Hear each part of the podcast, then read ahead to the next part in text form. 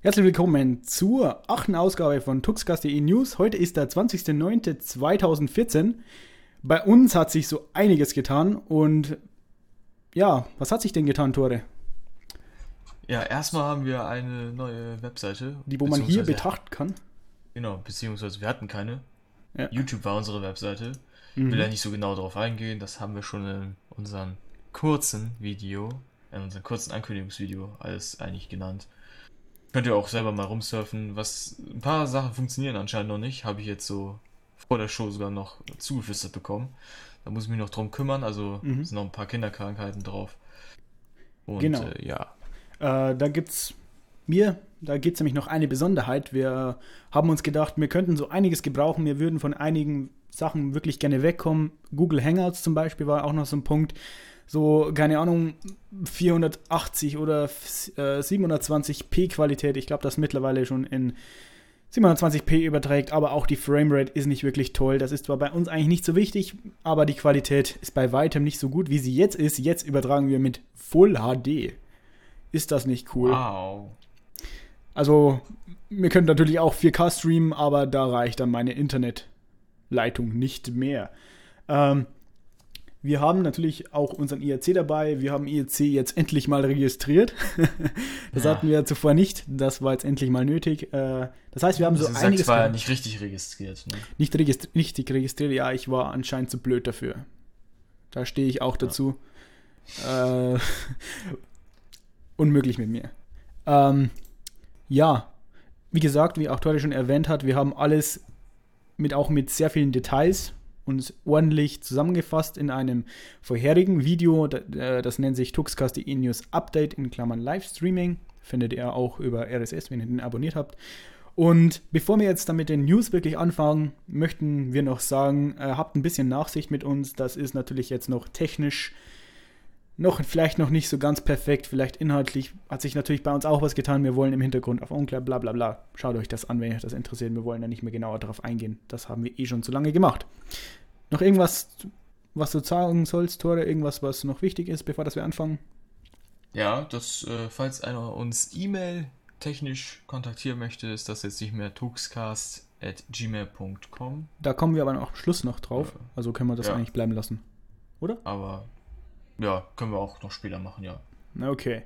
Ähm, fangen wir an mit Netflix. Ähm, passt ja irgendwie eigentlich doch nicht so wirklich da herein. Ähm, für Netflix kommt jetzt Linux-Support und ich finde, das passt auch wirklich gut. Denn seit kurzem ist Netflix auch in Deutschland verfügbar und ich finde, ich glaube, dass Netflix so das bessere Amazon Instant Video ist oder ich glaube, jeder kennt Netflix oder kann man, oder soll man es erklären? Was glaubst du? Glaubst du, dass jeder Netflix. Netflix äh, du kannst Netflix eigentlich mit Maxdom vergleichen. Ist also, so ähnlich wie Maxdom. Ist im Prinzip äh, eine Online-Videothek, wo man dann Filme, Serien, eigenproduziertes Zeugs anschauen kann. So ein bisschen vielleicht wie Spotify könnte man vergleichen äh, von der Technik. Also es ist wirklich ähm, so, dass da Anbieter was anbieten und dann wird das gestreamt. Das heißt, man kann sich das nicht runterladen und das muss auch geschützt werden. Ähm, Okay, kommen wir zu Linux wieder zurück. Da kommt ja jetzt das Support oder soll er kommen. Und dafür muss die Bibliothek auf, äh, muss, ähm, die, also die Bibliothek NSS installiert sein, beziehungsweise auf einer höheren Version sein, nämlich die Version 3.15.2 oder eben höher. Bei Ubuntu soll das angeblich vielleicht noch diese Woche passieren. So genaue Daten gibt es dazu nicht. Ähm, Ubuntu, muss man natürlich sagen, ist für Netflix so irgendwie noch, ich sage jetzt mal, auch wenn, glaube ich, einige von Ubuntu weggehen, ist es doch noch so das Standard Linux. Kann man das so sagen? Also das ja. meiste am PC benutzte Linux, würde ich sagen, oder? Könnte man noch sagen. Ja, mit Linux Mint, aber das ist ja auch eigentlich äh, im Grunde Ubuntu. Im Grunde, ja. Ähm, bei Debian, OpenSUSE, Fedora und äh, einigen anderen, also ich glaube bei Arch habe ich auch gehört, dass es so ist, ich bin mir aber nicht sicher.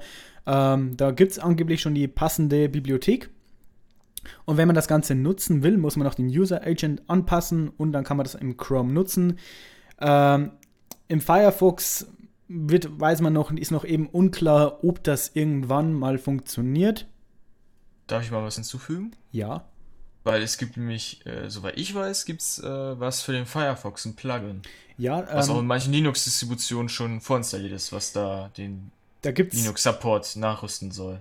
Ähm, es gibt die Möglichkeit äh, zuvor, also Netflix arbeitet zuvor oder arbeitet aktuell, glaube ich, auch noch ähm, mit dem Silverlight-Plugin, also das von Microsoft. Und man konnte durch, da, den, durch, das, durch die Software Pipelight, die wo im Prinzip durch Wine das Silverlight-Plugin, ich glaube nicht emuliert, ich weiß nicht, wie man es nennt. Das doch, heißt ja eigentlich, Wine is not an emulator. Ja, Wine, aber ja, doch, es wird in einer äh, Umgebung emuliert, doch. Mm, ja, es, es, es bringt dazu, die Windows-Software unter Linux zum Laufen zu bringen, um das mal richtig zu formulieren. Keine Ahnung, wie man das nennt. Ähm, und damit kann man das nutzen. Das ging zuvor auch. Äh, das geht auch dann mit anderen Dingen normalerweise. Also es sollte auch mit Amazon Instant Video gehen. Äh, ich habe mich damit noch nicht wirklich mal beschäftigt. Damit ging das zuvor.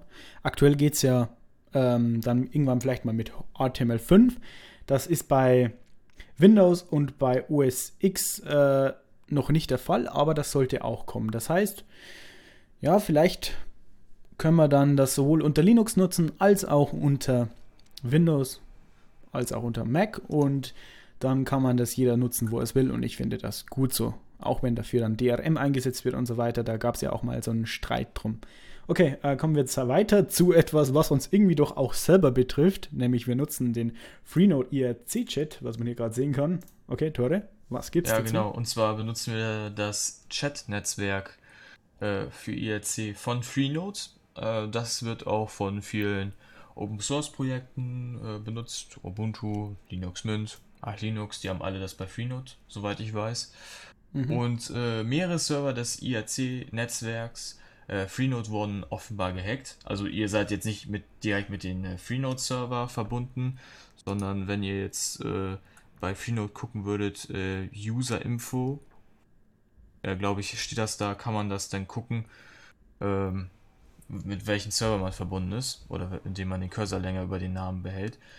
Irgendwie so. Auf jeden Fall äh, sind das Unterserver, die sich darum kümmern, dass man mit Freenode eine Verbindung aufbaut und davon waren, äh, haben die äh, Freenode-Macher haben äh, da komische Aktivitäten bei manchen Servern festgestellt und haben die Server dann erstmal vom Netz genommen.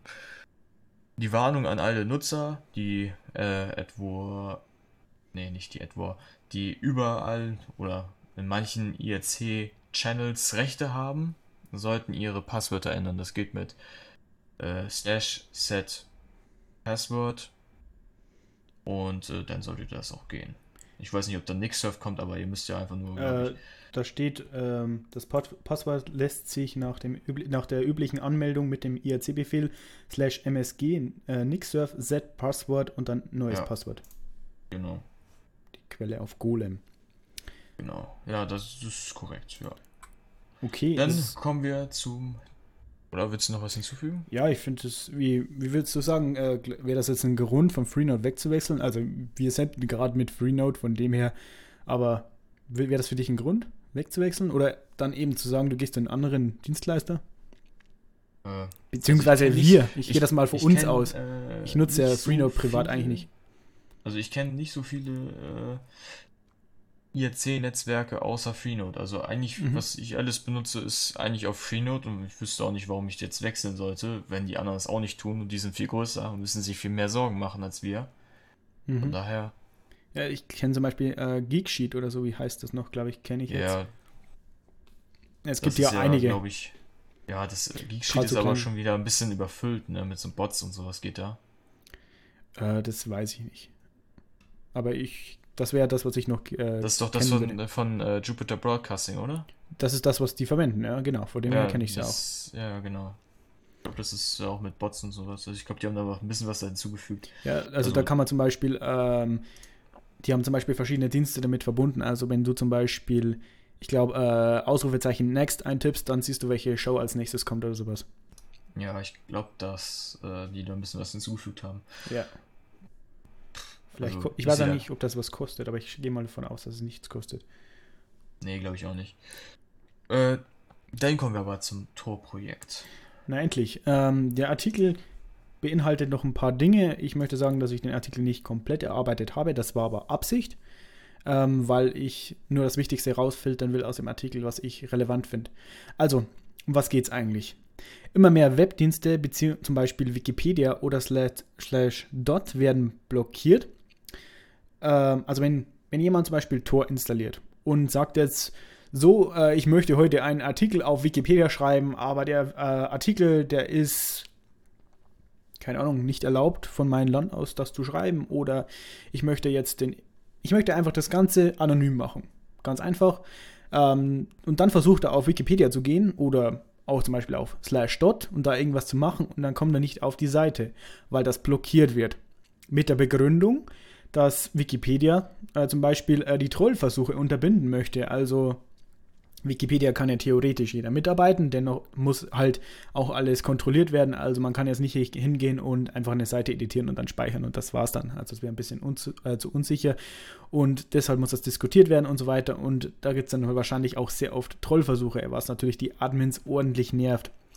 Äh, auch werden von Content Delivery Networks anonyme Nutzer ausgeschlossen, also die, wo dann es über Tor eben nutzen. Und das Tor Project reagiert auch drauf, also das sieht jetzt das, dass es einfach bestimmte Seiten gesperrt worden sind. Das finden die natürlich nicht toll. Und es gibt halt auch ein äh, paar Dinge, die wo sie eben dagegen tun oder was sie halt damit, äh, wie sie das lösen möchten. Auf das will ich, wie gesagt, nicht genauer eingehen. Das könnt ihr nachlesen. Ähm, da würde mich eben von die Tore interessieren. Findest du das ein Schritt, zum Beispiel von Wikipedia, der wo gerechtfertigt ist, dass man äh, jetzt einfach sagt, so, äh, Tor, äh, die trollen uns, das nervt uns, so, ihr kommt jetzt nicht mehr rauf.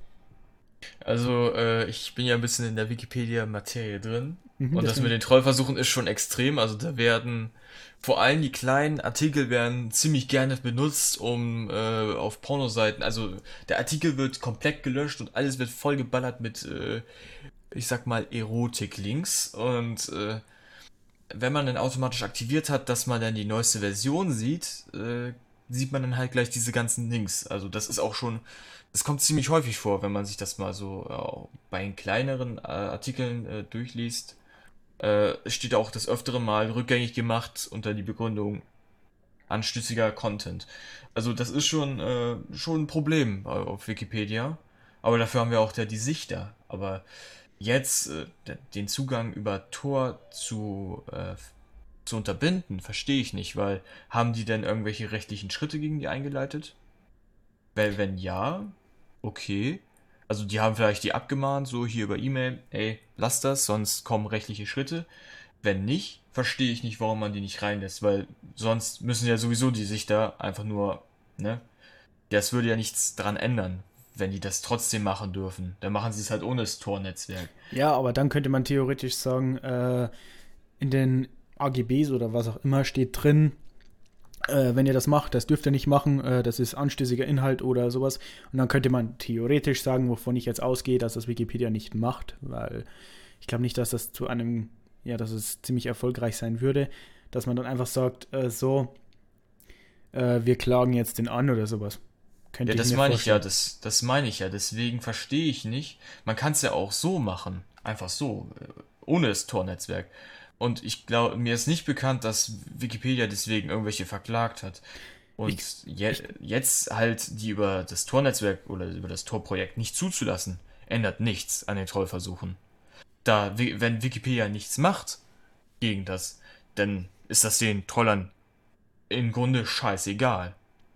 Was, äh, ob die jetzt da die echte IP steht oder halt über Tor man anonym surft. Das ist denen völlig egal.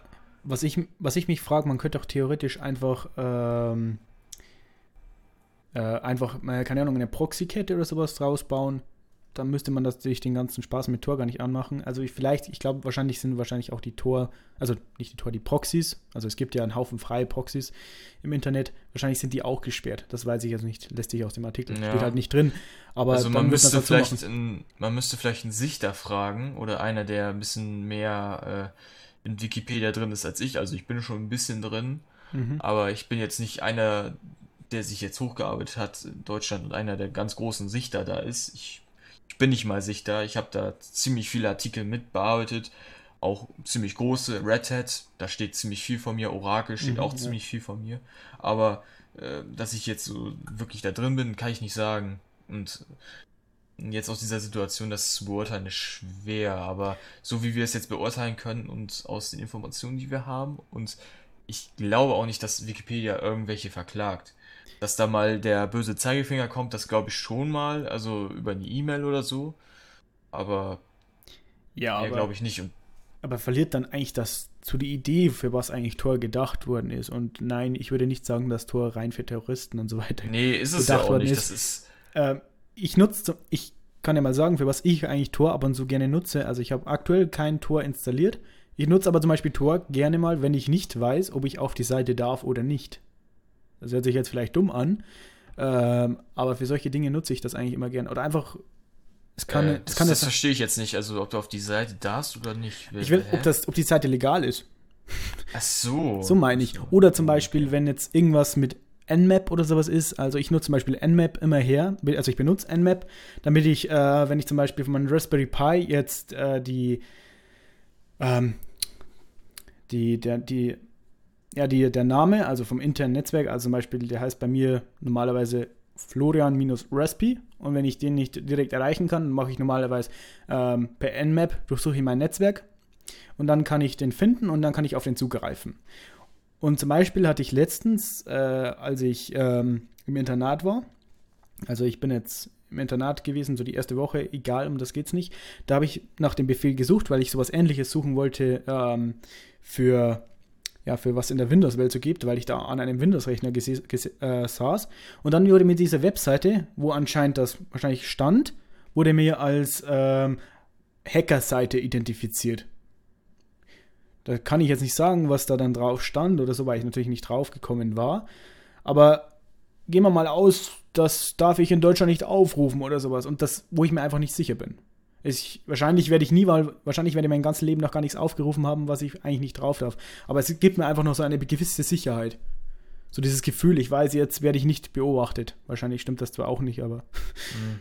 Das kann man nicht mit großer Sicherheit sagen, aber äh, ich glaube, das schweift wieder ein bisschen vom Thema ab. Natürlich mhm. ist das äh, Tor-Projekt oder ja, das Tor-Projekt dazu da, Freiheit und Anonymität zu schaffen. Ja den, den Standpunkt von Wikipedia verstehe ich jetzt auch nicht so ganz. Vielleicht, wenn das jetzt einer, der mehr in Wikipedia drin ist als ich, der könnte ja vielleicht mal schreiben, ob äh, woran das liegt und ob da vielleicht doch ein paar Rechts, äh, also ein paar Maßnahmen geschoben werden und deswegen das doch rechtfertig ist. Das geht nicht aus dem Artikel raus, das geht nicht aus meinem Wissen raus und auf Wikipedia steht das erst recht nicht. Ähm, ich möchte vielleicht noch ganz kurz was hinzufügen, wo ich jetzt dann auch nicht äh, gern drüber reden will. Also ich will es einfach nur sagen und dann dabei stehen lassen. Äh, ein sehr großer YouTuber, der wo mit uns gar nichts zu tun hat, aber PewDiePie, ich glaube, das wirst du ja auch mitbekommen haben, der hat zum Beispiel alle Kommentare von YouTube deaktiviert Ganz einfach aus dem Grund, weil ihm die Kommentare so auf die äh, Schnürsenkel gegangen sind. Ja, das ist ein äh, aufkommendes Problem. 2014 soll ganz schlimm sein bei den großen YouTubern. Ja, aber ich, ich verstehe nicht ganz. Aber das hat auch wiederum gar nichts damit zu tun, eigentlich. Also, ich glaube, das können wir so stehen lassen, weil ich ja. glaube, es geht das zu weit weg vom Thema. Ja, okay. Ja, äh, dann kommen wir zum nächsten Thema. Ja, und zwar ist das äh, Valve die ähm, Entwickler von Steam oder auch so welchen Spielen wie Half-Life oder Counter-Strike haben eine Bugliste vom AMD Catalytic Treiber für das Steam OS veröffentlicht. Ähm, und zwar äh, hat das äh, ein gewisser Entwickler her, äh, na, veröffentlicht diese Liste, um halt die Bugs oder die Known Issues aufzulisten und ihr könnt halt so gesagt mitbestimmen oder besser gesagt dazu schreiben, äh, was ihr so für Issues habt. Und die werden dann da eingetragen und äh, die werden dann nach und nach äh, abgearbeitet oder werden versucht zu bearbeiten, um diese Fehler auszumerzen. Äh, bekannte Fehler sind zum Beispiel unter dem SteelOS äh, schwarzes Flackern, Soundprobleme über HDMI und und und. Und äh, dass der AMD-Treiber unter Linux nicht perfekt funktioniert und es Performance äh, Schwankungen zwischen Windows und Linux gibt, das ist nichts Neues. Ich bin froh, dass mein AMD-Treiber jetzt mal meine Grafikkarte endlich äh, erkennt. Mhm. Aber trotzdem merke ich eine ziemliche Abstufung zwischen Windows und Linux. Aber. Naja. Ja, das kann ich auch sagen. Also AMD-ATI und Grafikkarten ist meiner Meinung nach extrem enttäuschend. Also wer da wirklich, ich schaue, ich bin. Aber das ist aber nicht mit, äh, also ich habe ja äh, eine Intel Hybrid-Grafikkarte, das mhm. ist ja die Intel HD sonst was, und den AMD-Grafiktreiber, äh, den AMD, äh, die AMD-Grafik GPU. Mhm. So, und da finde ich es besser, dass automatisch durch den AMD Catalytic-Treiber von AMD unter Linux erkannt wird, aha, okay, das ist ein Hybridsystem, aber mit unserem Treiber schalten wir das Hybridsystem einfach aus. So. Äh, mit Nvidia ist es so, du musst, äh, das kriegt der Nvidia-Treiber nicht hin. Der kriegt es nicht hin. Also unter mit Laptops mit Nvidia und äh, Intel HD Grafikkarte musst du dann mit Bumblebee, Bumblebee ran und äh, nachhelfen. Das ist äh, ein bisschen umständlicher als halt der FLGRX Treiber, wie er ja unter Linux heißt, der AMD Catalytic Treiber. Mhm. Ich finde das da schon besser und naja, also Nvidia hatte auch schon so seine, also seine Unterschiede zwischen Windows, aber unter AMD sind sie noch ein bisschen krasser. Es kann aber auch sein, dass meine Grafikkarte neu dazugekommen ist erst. Ja, was ich, was ich auch äh, mal vielleicht, was man mal sagen könnte, man könnte mal die Intel loben, weil die ja die Grafikkarten von Intel, beziehungsweise auch die internen Grafikkarten, weil, also mittlerweile ist ja fast auf jeder CPU äh, eine Grafikkarte verbaut. Ne, also meistens vielleicht keine so eine starke, aber gerade auch in Laptops und so weiter ist das mhm. sehr weit verbreitet. Und die Treiber, also Intel arbeitet da wirklich dran und Intel macht da auch wirklich gute Treiber dafür. Ich will jetzt Intel an sich nicht loben, weil natürlich auch da wieder viele Punkte gibt, aber die, glaube ich, ich habe ich hab, äh, eine Intel-Grafikkarte äh, drin und zwar die beste, mhm. aber für Spielen ist sie nicht geeignet. Genau. Also ja. Portal oder Portal 2, oh, das äh, war sogar unter den niedrigsten Einstellungen nicht wirklich schön zu spielen, deswegen mich ja gefreut, meine Grafikkarte überhaupt dazu gekommen ist und ich das überhaupt mit ein bisschen besserer Grafik flüssig spielen kann. So. Ja, aber für einen Arbeits-PC, also angenommen, jemand möchte. Für einen Arbeits-PC ist das absolut vollkommen in Ordnung, obwohl ich einen kleinen äh, Leistungsschub gesehen habe, was grafische Anst äh, Darstellung geht. Aber für einen normalen Benutzer mit Arbeitsvorrichtungen äh, wie zum Beispiel LibreOffice oder so reicht das vollkommen, klar. Ja. Aber er hat sowieso allgemein äh, die Grafiktreiber und so, die haben sowieso noch einen weiten Weg vor sich. Mhm. Hoffentlich wird das besser im Zuge mit SteamOS und Co. Ja, gebe ich dir recht. Dann kommen wir zum Open Source Verein. Ja, äh, Twitter, Facebook, Dropbox, Google, GitHub und einige andere haben sich zu einer Gruppe zusammengeschlossen, nämlich zu einem, wie Tore schon gesagt hat, Open Source Verein. Die Gruppe nennt sich To Do, das steht für Talk Only, Develop Only, äh, Entschuldigung, Talk Openly, Develop Openly, also so etwa in redefrei, entwicklefrei. Und laut Linux Magazin wollen sie, Zitat, gemeinsam ihre Open Source Programme verbessern, Erfahrungen austauschen, Best Practice erarbeiten und einen gemeinsamen Werkzeugkasten entwickeln. Alle diese Firmen verwenden natürlich Open Source Software und spenden auch ordentlich dafür. Also es gehört nicht bei so einem Zitat, das wollte ich nur noch mhm. merken. Und ähm, die suchen noch weitere Mitglieder. Und ich finde das schon krass. Also, dass äh, so große Firmen sich da zusammenschließen, weil natürlich die auch sehr viel freie Software verwenden. Und ich finde das gut. Ja, das ist auf jeden Fall ein Schritt in die richtige Richtung, wie ich finde. Genau, die tun sich zusammen und arbeiten jetzt miteinander. Also eine Firma hat ja, glaube ich, so im großen Stil eigentlich nicht so die, die Absicht, viele Sachen miteinander zu teilen und so weiter. Und da mhm, finde ich Geld das gut. machen. Ja, ja sie brauchen ja selber die Ideen. Ja, also, genau.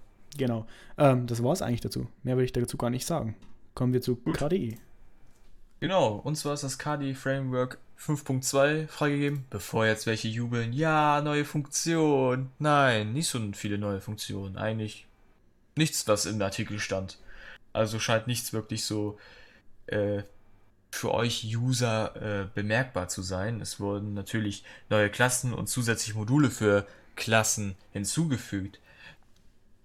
Was das jetzt alles so genau ist und was dazugekommen ist, könnt ihr euch im Artikel durchlesen, weil das ist sehr, sehr speziell und würde den Rahmen sprengen oder besagt eigentlich die Langweiligkeitsskala überschreiten. Also deswegen. überschreiten, die ist ja eh schon so hoch. nee, glaube ich nicht. Aber deswegen, das lasse ich da mal in den Zuge mit den äh, Klassen und den Modulen. Äh, Fokus wurde dann außerdem noch auf äh, Korrekturen und Verbesserungen gelegt. Für die, die KDE Framework 5.2 benutzen wollen, es benötigt Qt 5.2. Und das war es dann auch schon dazu. Dann kommen wir du, zu Dispora. Ähm, ich hoffe, dass viele Dispora kennen fangen wir einfach mal anders an, würde ich sagen. Äh, wir wissen ja, dass Facebook und die NSA oder Google und die NSA oder Twitter und die NSA äh, ziemlich gute Freunde sind und die gehen immer Hand in Hand äh, über den Pausenhof. Und vielleicht sollte, mich, sollte man sich mal überlegen, hey, gibt es da keine Alternative? Man meint ja, äh, eigentlich so ein Social Network kann doch eigentlich doch nur zentral aufgebaut sein. Aufgebaut sein. Das habe ich äh, vor langem auch gedacht. Ähm, ich muss ganz ehrlich sagen, ich habe das Power noch nie verwendet. Ich habe es noch nie installiert. Ich kenne es eigentlich nur vom Hören. Strich sehen. Also ich habe es noch nie benutzt. Ich finde die Idee dahinter cool und ich habe auch gehört, dass es vielleicht noch nicht so ganz toll ist, aber es gibt jetzt ein paar Verbesserungen. Es gibt nämlich jetzt die Version 0.4.1.0. Und äh, natürlich, wie immer, oder wie meistens sind natürlich Bugs gefixt. Also es das heißt ja immer so schön, äh, dass man einen Bug fixt und dann kommen wieder zwei weitere hinein. das lasse ich mal so stehen. Also das soll ein Witz gewesen sein. Also lustig, lachen. Ach, okay. ha, ha, Gut, danke, Tor. Genau das wollte ich jetzt haben. Ähm, die Benutzersuche wurde für Admins verbessert, ähm, der Federation Layer wurde überarbeitet und nun können dezentrale Netzwerke, Netzwerke einfacher integriert werden. Es werden äh, nun Leute von 1910 erlaubt und äh, können somit 104 Jahre alt sein. Ähm, der Lightbox-Bildbetrachter wurde repariert und es haben sich noch ein paar kleine Dinge dazu getan und man kann das nochmal nachlesen, würde ich auch empfehlen für den, wo es interessiert. Ich würde vielleicht noch bei Dispora äh, anmerken, wie das funktioniert, weil vielleicht weiß es der ein oder andere ja nicht. Die bessere Frage ist eigentlich, was ist eigentlich, wenn man 105 Jahre alt ist? Hm, muss man Facebook nutzen. Das hilft nicht. Oh, oh, das ist aber schade. Das ist wirklich schade.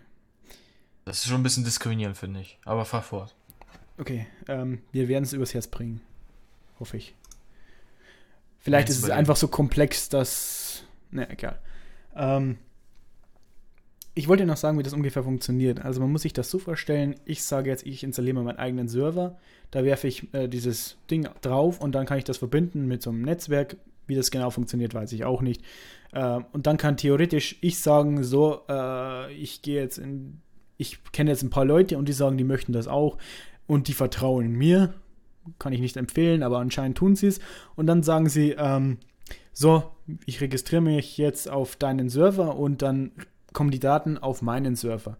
Ähm, sie können aber dann normalerweise, wenn ich das richtig verstanden habe, auch mit anderen Servern hin und her kommunizieren. Also wenn dann äh, der Tore auch seinen Server aufsetzt, dann könnten theoretisch die Leute mit den Leuten, die wo bei Tore ähm, auch sich am Server dann angemeldet haben, miteinander kommunizieren.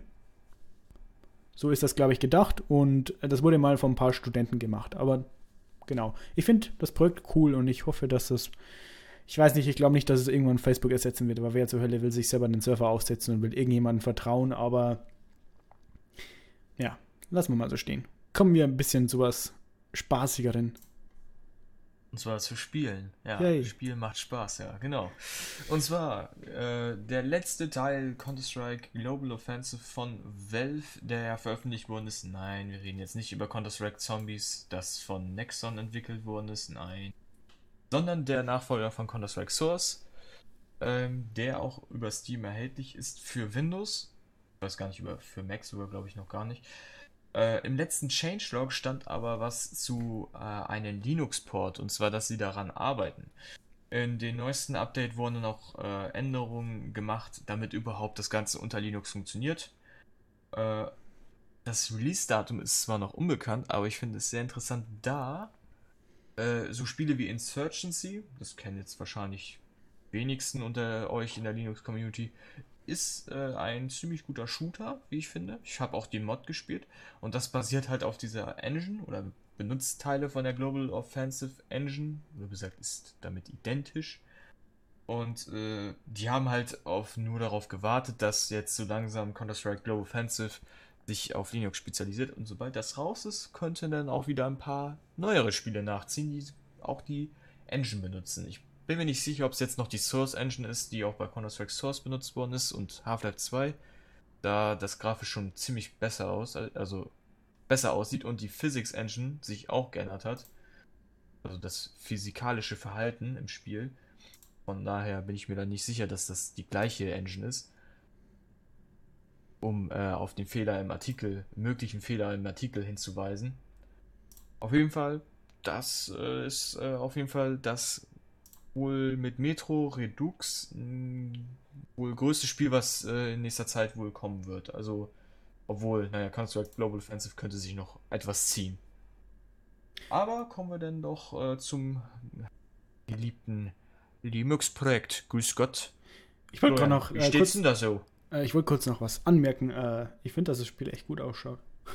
Aber ich glaube, das ist unter Linux jetzt gar nicht mehr so selten. Gut, kommen wir zum Linux-Projekt. Ähm, ja, doch, ist schon selten. Selten?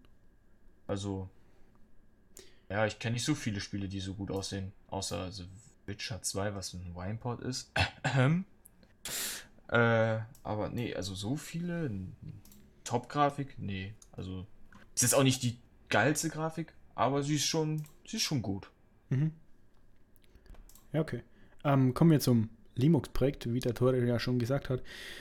Ähm, ich fange am besten so an. Die Open Source Business Alliance, kurz OSBA, bietet dem Linux-Projekt Hilfe an.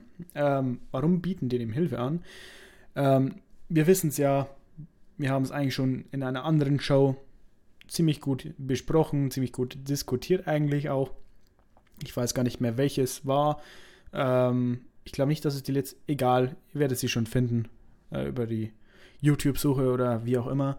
Ähm, da könnt ihr euch das nochmal anschauen, welcher Bürgermeister sich da wie beschwert hat und was da nicht gepasst hat und ob das dann auch wirklich so war.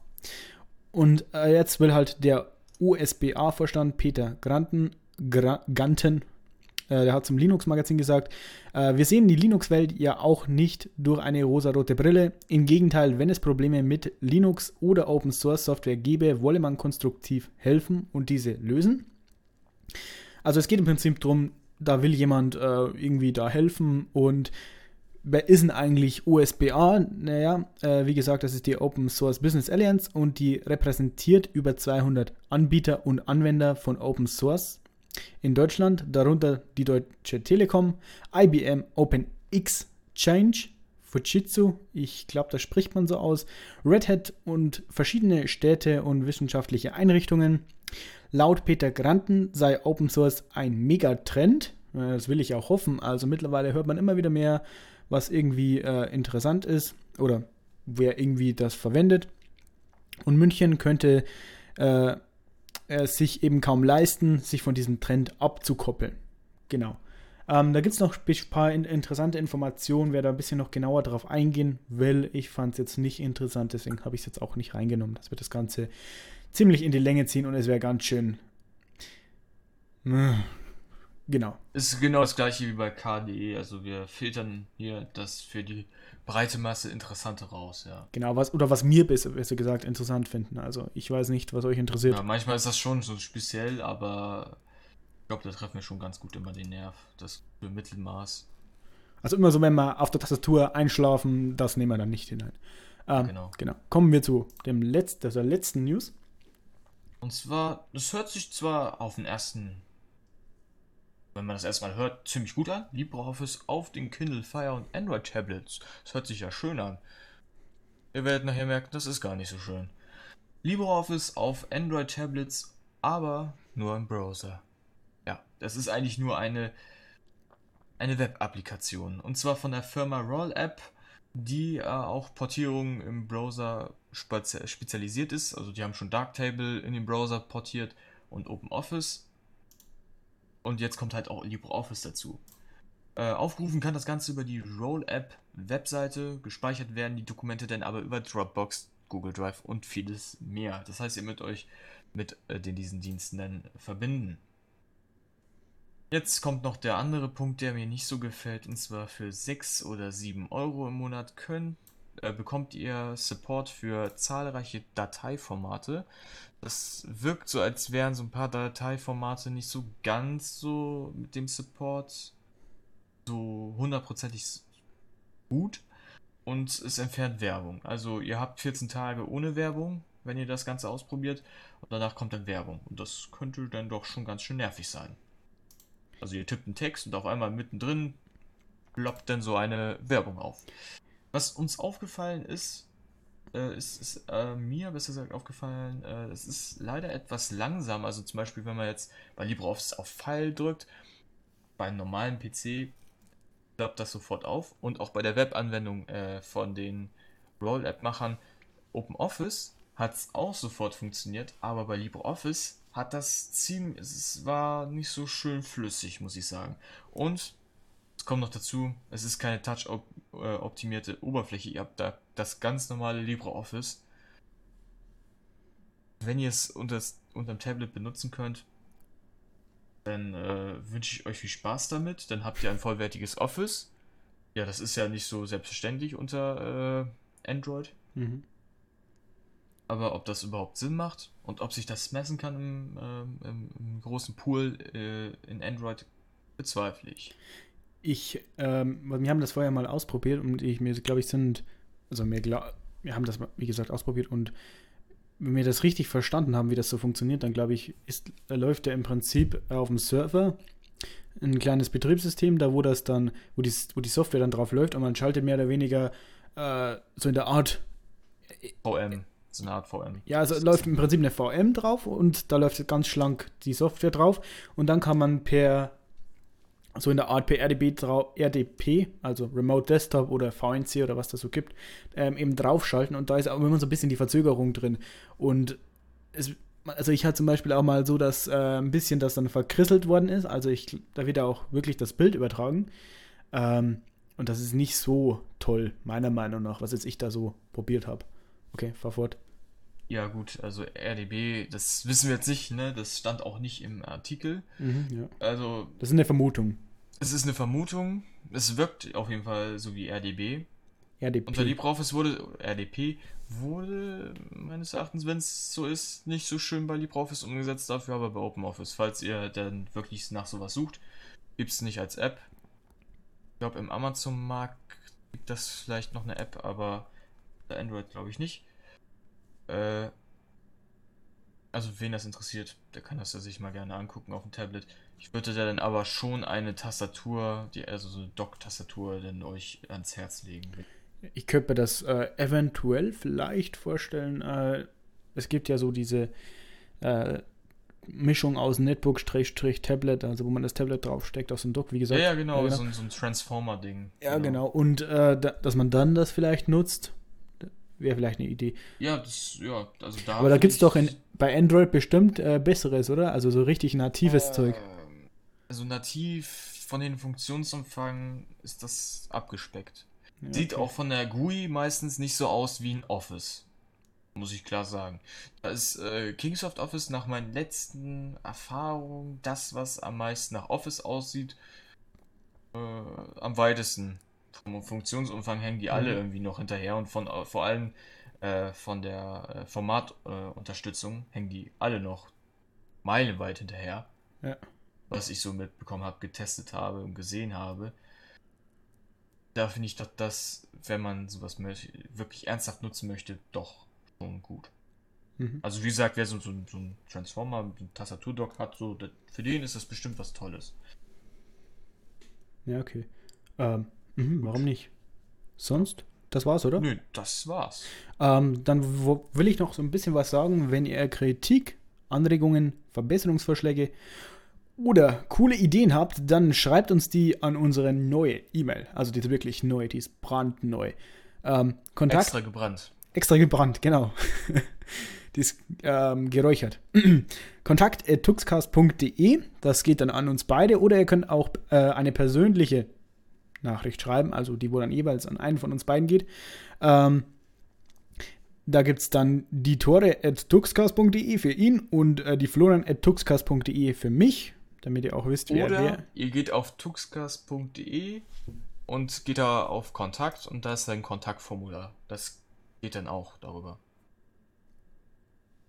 Muss man da ins Impressum, oder? Glaube ich. Ach ja, ins Impressum, genau. Ins Impressum, genau. Ah, genau, weil ich es gerade ausprobiere. Dann könnt ihr uns auch eine Nachricht schreiben. Dann braucht ihr nicht mal einen E-Mail-Client. Das ist so unglaublich einfach. Wirklich. Das ist wunderschön, ne? Ja, Aber ihr braucht eine E-Mail-Adresse. Okay, dann könnt ihr eigentlich direkt auch uns eine E-Mail schreiben. Das ist einfach nur eine Absicherung. Genau. Ähm, natürlich könnt ihr das Ganze, was wir hier machen, entweder per RSS-Feed abonnieren, da wo wir jetzt eine neue Technik haben, alles äh, durchgescriptet, was ewig lang gedauert hat. Aber jetzt geht das schnell. Das heißt, ihr könnt theoretisch, äh, keine Ahnung, ich hoffe mal, dass so fünf Stunden oder sowas, nachdem dass wir live gesendet haben, das dann da endlich kommt. Oder es wird auch auf YouTube erscheinen, was ich auch noch empfehlen kann. Und was das aktuellste vom aktuellsten ist, das hat eine Latenz oder eine Zeitverschiebung von, keine Ahnung, 10 Sekunden. Das ist das, wenn ihr das Ganze live sendet. Wann senden wir eigentlich immer Live-Tore? Also meistens bis jetzt haben wir es eigentlich immer am Samstag 19 Uhr gemacht. Mhm. Ähm, aber am besten, ihr guckt einfach auf die Webseite tuxcast.de, so am Freitag oder so, und guckt, äh, wann, also wann wir senden. Da steht dann immer eine News mit Ankündigung oder so. Oder, wenn ihr gar nichts tun wollt, dann äh, abonniert den normalen RSS-Feed von tuxcast.de und zwar tuxcast.de slash feed. Da kommt ihr zu den normalen RSS-Feed. Das ist nicht der gleiche wie der äh, mit den ganzen äh, Tuxcast.de News-Ausgaben mit OGG und das ist separat von den ganzen. Äh, für die, die das halt gerne als RSS-Klient bekommen wollen und nichts verpassen wollen. Mhm. Es gibt dann sogar noch Webseiten, wo man sich das dann als E-Mail senden könnte, aber das lassen wir mal weg. Ähm, genau. Dem habe ich eigentlich nichts mehr hinzuzufügen. Ich glaube, damit können wir uns auch Außer, äh, man kann uns auch noch über USBN jetzt, äh, so gesagt, empfangen. Also das ist äh, so gesagt eine Sammlung von Blogs und empfangen. Podcasts. genau. Da ist eigentlich auch nur eine Verlinkung, aber für die, die uns jetzt darüber gefunden haben, schöne Grüße. Und ihr könnt ja mal äh, dann auch uns mal, so gesagt, äh, Kritik oder Anmerkungen über halt unsere E-Mail schreiben. Mhm. Da ihr ja ihr müsst schon eigentlich das neuere Publikum sein, weil ich glaube, das ist erst seit einer Woche oder so. Mhm. Von daher würden wir uns da über Kritik freuen. Wir wollen uns immer weiter steigern und halt immer besser werden. Das ist natürlich unser Ziel. Genau, bis es ja. nicht mehr geht. okay, dann, ciao. Ciao.